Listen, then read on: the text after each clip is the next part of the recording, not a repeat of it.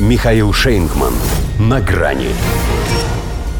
Задним числом Обаме припомнили однополый секс и наркотики. Здравствуйте. На грани. Тип он, конечно, мутный, из разряда тот еще. Есть в бэкграунде и подделка документов, и мошенничество. Но тут ведь важно не то, что он говорит, а кому. Тем более он это уже говорил лет 15 назад в самый неподходящий для Барака Обамы момент. В разгар первой президентской кампании. Пресс-конференцию собирал. Тогда не зашло.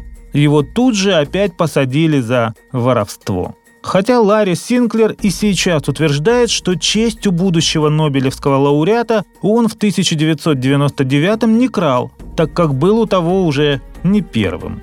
Но он еще никогда не признавался в этом на такую огромную аудиторию.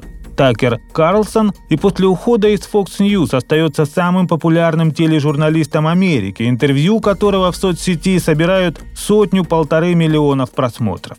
Правда, услышав откровение этого его персонажа, многие из них, наверное, подумали, что о чем-то таком они и сами догадывались. Хотя Синклер старался вспомнить все, вплоть до цвета зафрахтованного им лимузина и фамилии шофера.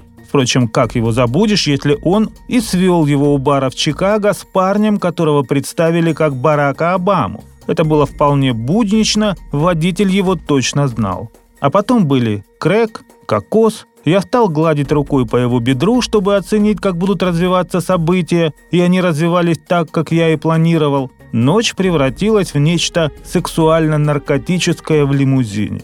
Присутствовал ли при всем шофер, не уточняется, но если он и держал свечку, то зажигание, а она не в счет. Так что подтвердить слова Ларри некому. На их правдоподобность указывает лишь то, что органично дополняют они засиявший всеми красками радуги образ 44-го президента. А там среди пазлов отыскалось его письмо бывшей девушке, которой он еще 40 лет назад признавался в бисексуальности своего разума, из-за чего он каждый день занимается любовью с мужчинами. Пусть воображение, но нормальному человеку такое даже в голову не придет.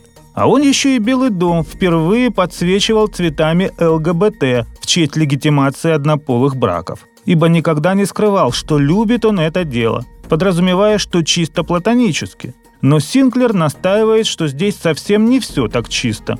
И то бы ладно. В конце концов, еще неизвестно, что хуже – однополая близость по молодости или обнюхивание юных девочек на старости лет – но потому Такер Карлсон и запустил берлагу, что эти два извращенца опять могут сойтись в одном месте.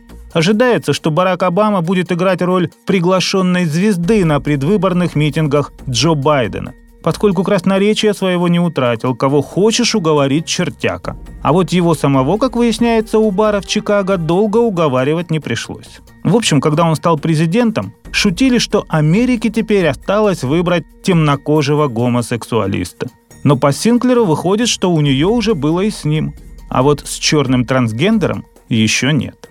Хотя, если верить тому, что говорят про Мишель Обаму, иди знай, кто у них в семье мужик. До свидания. На грани с Михаилом Шейнгманом.